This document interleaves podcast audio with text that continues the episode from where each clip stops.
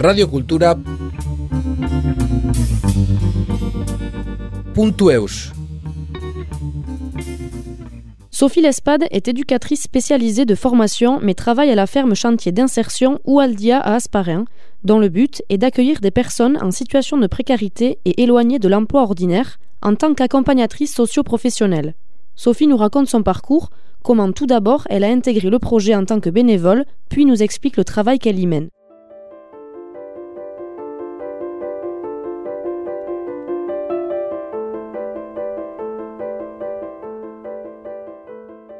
Le cadre de travail dans lequel ils sont aujourd'hui, il est très bienveillant parce qu'on est là pour ça, on est là pour leur refaire prendre confiance en leurs compétences et en leur capacité au travail. Mais qu'au bout d'un certain temps, il faut plus qu'ils aient besoin de ça.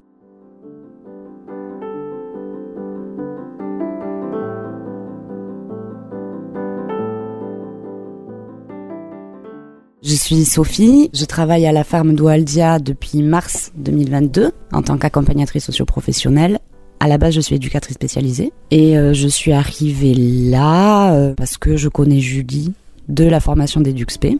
Et en fait, euh, le projet m'a beaucoup plu. Du coup, je suis rentrée d'abord dans le bureau au conseil d'administration en tant que bénévole. Je suis restée donc jusqu'à 2022 bénévole au conseil d'administration. Et quand le poste s'est libéré, elle me l'a proposé.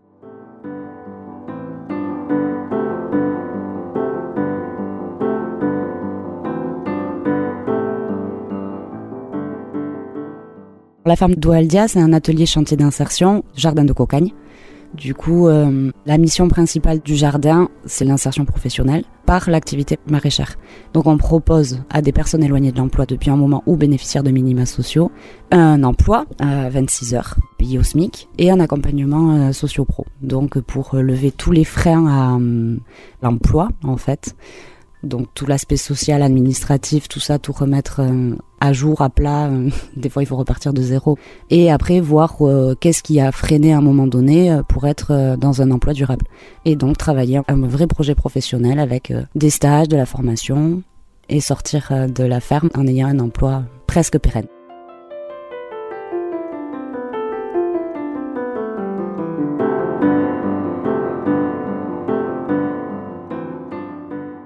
En tant qu'accompagnatrice socio-pro dans un jardin de cocagne, dans un, atelier chantier d'insertion, on a des objectifs de travail avec les salariés. Alors, à la base, je suis sur quand même pas mal d'aspects. Je fais euh, plus ou moins la partie RH, je pars du recrutement jusqu'au départ de la personne. Donc l'entretien d'embauche, la préparation, l'entretien d'embauche des fois qui se fait par téléphone déjà au premier contact. Et après, du coup, une fois qu'ils arrivent, qu'ils sont euh, recrutés, il y a tout ce qui est objectif euh, pour l'après en fait. Avec moi, on travaille tout ce qui est on essaie en tout cas de travailler tout ce qui est l'après. En fait, on fait euh, un diagnostic de la situation du moment. Où tu en es? Est-ce que tu as un logement? Est-ce que tu es mobile? Est-ce que euh, tu as ton permis? Financièrement, t'en es où? Est-ce que tu as des dettes? Est-ce que tu as ouvert tes droits euh, de santé? Est-ce que tout ça, c'est fait? On met tout à plat. Donc pour certains, c'est plus long que d'autres. notamment trouver le logement ici. Donc on, là des fois on rame, mais bon, c'est pas du fait des personnes en face là, c'est pas du fait du public, c'est que la, difficulté elle est pour tout le monde aujourd'hui.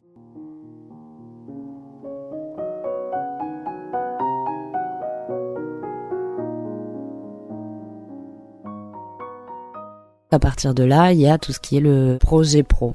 On part de l'idéal et on arrive vers le réalisable en fonction des compétences, des qualités de la personne, ou finalement euh, de quelque chose qu'on pense être euh, génial pour soi. Et puis euh, quand on se teste, donc on leur permet de faire des stages, et ils se rendent compte que finalement, ah ben non, je pensais pas que cette contrainte-là, elle prenait tant de place dans ce métier-là.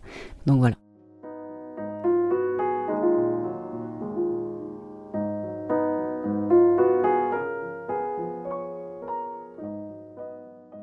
Le recrutement, il se fait. Alors normalement, il y a déjà tout un travail qui a été fait par les euh, travailleurs sociaux.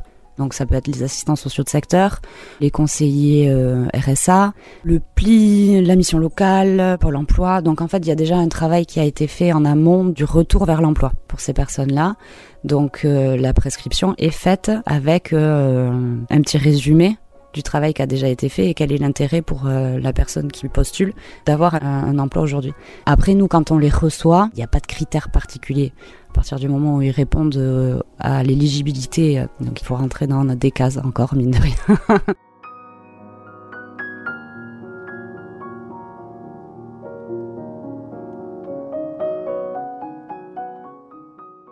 La difficulté en fait lors de l'entretien d'embauche, ça va être plus de voir en fonction du profil avec l'équipe qu'on a déjà en place, aujourd'hui 114. On a des profils assez fragiles psychologiquement, d'autres pas du tout et au contraire plus impulsifs comme ça. Mais du coup, il faut réussir à trouver un bon équilibre parce que c'est quand même un travail d'équipe au quotidien. Donc il y a beaucoup de ça qui se joue dans le choix des recrutements Est-ce qu'avec l'équipe qu'on a déjà, ce profil-là peut matcher et est-ce que ça peut être bénéfique pour tout le monde finalement? Et après, euh, lors de l'entretien, on amène la personne à hum, se demander est-ce que c'est vraiment un accompagnement dont elle a besoin, ce qui se passe à la ferme, parce que c'est pas juste. Alors il y a ça, c'est la motivation principale, c'est de réavoir une rémunération à la fin du mois. Mais euh, c'est pas juste ça, c'est aussi euh, travailler un projet. Ils s'engagent à être hum, dynamiques dans leur recherche et dans leur parcours en fait. Et pour certains, euh, non, finalement, euh, rien que pendant l'entretien, ils se rendent compte qu'en fait, non, c'est pas de ça dont ils ont besoin, c'est pas de ça dont ils ont envie non plus.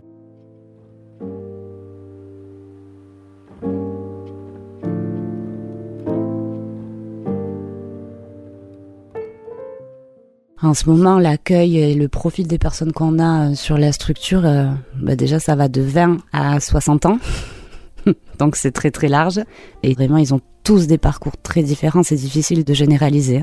Alors ils ont tous une rupture à un moment donné, quelle qu'elle soit. Hein, mais euh, dire euh, de manière globale quels sont les profils qu'on accueille, ils sont tous hyper atypiques. Alors après, euh, si je dois sortir des grandes lignes, il va y avoir la fragilité psychologique qui est quand même très présente mais du fait de la société actuelle, hein, qui fait que ça nous demande d'avoir énormément de confiance en soi et d'arriver en étant sûr de nos compétences, en tout cas devant un employeur, hein, parce qu'on se positionne quand même vraiment sur l'aspect professionnel, donc euh, et ce qui n'est pas évident pour euh, tout le monde.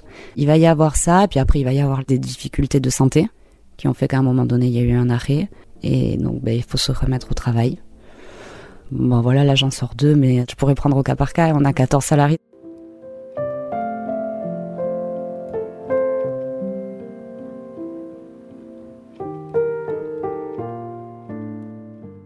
L'accompagnement euh, psychologique, c'est quelque chose qu'on fait par le cadre de travail qu'on propose aujourd'hui. Donc là, ça va plus être les encadrants techniques qui proposent ça, dans le sens où ils sont compréhensifs, bienveillants, ils se montrent à l'écoute.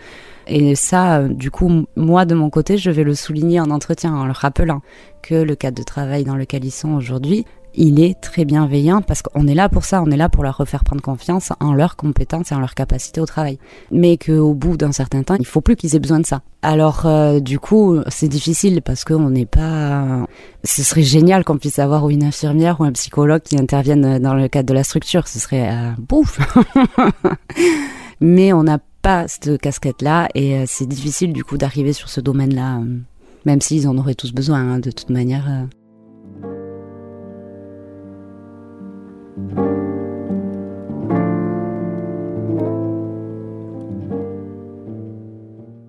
Après oui, des fois pendant les entretiens, il y a des choses qui sortent. Alors moi, je les renvoie en fait vers euh, les euh, dispositifs compétents finalement. Donc je travaille quand même beaucoup en lien avec euh, ce qui existe sur le territoire, le CMP d'Asparin, l'équipe mobile psy sur Bayonne, entre autres. Après j'ai rencontré les organismes de formation, mais voilà, du coup j'essaie de me mettre en lien et de rencontrer tous les partenaires avec lesquels je pourrais travailler pour pouvoir dire aux salariés, en fonction de ce qui est amené ou ce qui sort, vers les personnes compétentes finalement.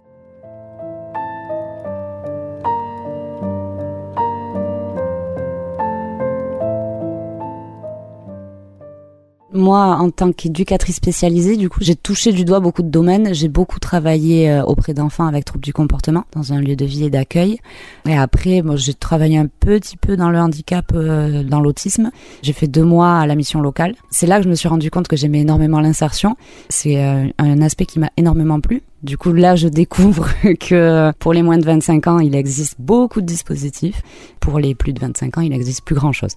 Donc, c'est un peu le parcours du combattant pour changer de voie, changer d'orientation professionnelle euh, après 25 ans.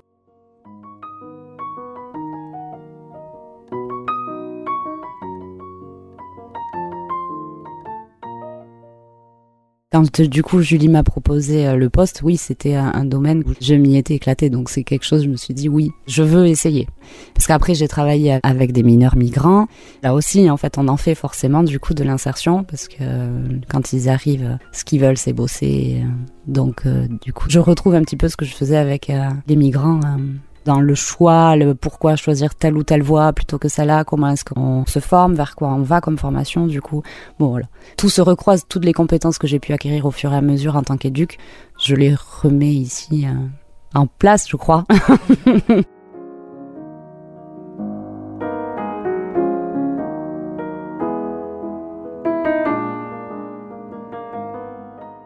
je découvre encore. Et moi, je suis arrivée en mars et du coup, euh, je suis quand même encore en train de tâtonner. ça, je leur dis d'ailleurs régulièrement. Vous savez que j'apprends avec vous là. Donc, ce que j'aime énormément avec eux, c'est l'échange en fait. J'apprends, c'est ça, c'est que j'apprends euh, autant que je leur donne à apprendre, je crois.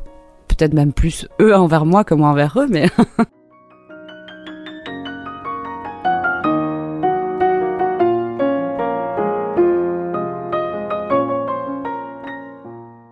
C'est quelque chose que je savais déjà, travailler dans le social, c'est travailler en partenariat. Alors euh, il y a des partenariats qui se passent très bien, il y en a d'autres on rame, on va chercher en permanence. En fait, c'est tout ce système euh, où c'est censé être facile et euh, simple et en fait l'accessibilité aux aides n'est pas si simple. Donc c'est plus peut-être ça que je trouve compliqué. C'est pas que ça me gêne ou que ça me dérange, c'est que c'est que c'est compliqué énergivore en fait.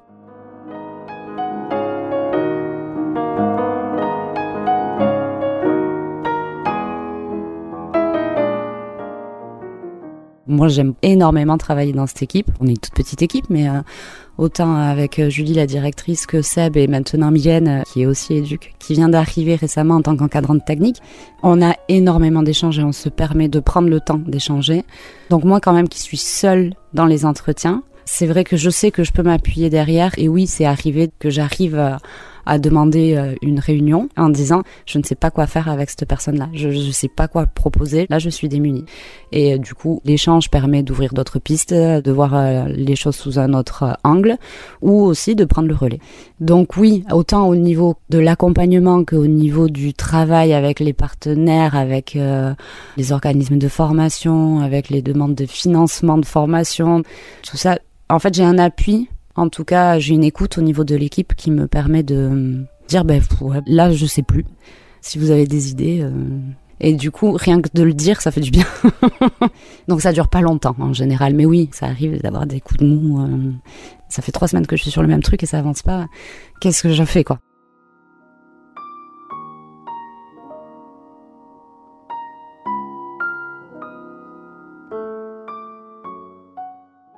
Ça peut être très compliqué de prendre de la distance. Avoir la possibilité d'avoir ces temps d'échange permet de prendre de la distance. Alors après, oui, il y a des fois où moi je sais qu'il y a certaines personnes que si c'est pas un bon jour, alors je l'avais prévu de le recevoir en entretien, aujourd'hui je vais pas pouvoir. Ça m'est aussi arrivé de décaler des entretiens pour ça parce que je sais que je peux pas recevoir ce qu'ils vont m'amener euh, pendant l'entretien et du coup ce serait pas être aidant. Mais ça après, il me semble que c'est parce que je sais et j'arrive à faire la part des choses entre ce que je vis personnellement, ce que je peux me permettre de vivre euh, personnellement au travail et faire la différence et la part des choses vraiment et scinder ma posture professionnelle et mes émotions. Alors après comment on fait euh, ben on fait pas toujours bien et ça m'est déjà arrivé de présenter des excuses hein, parce que après coup dire euh, ben j'étais pas du tout sur une posture professionnelle et je m'en suis rendu compte mais il n'y a pas de recette miracle quoi. Là, il faut plus être en capacité soi-même de savoir où on en est et euh, prendre des vacances quand il faut, finalement.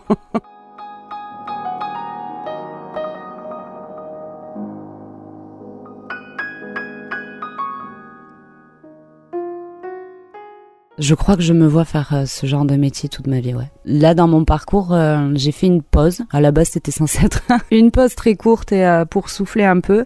Finalement, ça a duré trois ans. Je suis restée trois ans dans la restauration. Et en fait, j'ai détesté. Pourtant, c'est du contact, mais c'est pas de l'accompagnement. Et alors, j'avais ce contact avec l'humain qui est très plaisant, mais c'est pas du tout le même. Et ce côté social, euh, ce côté humain me manquait vraiment. Donc je sais pas si je le ferai toute ma vie. En tout cas, l'expérience que j'en ai aujourd'hui, c'est que ça m'y a ramené. Euh, il a fallu que j'y retourne, quoi. C'était plus fort que moi.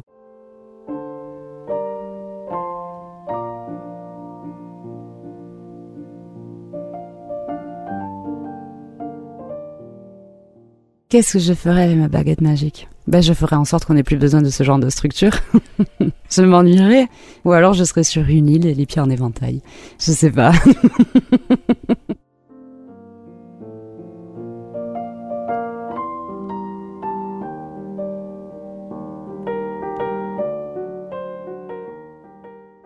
Radio Cultura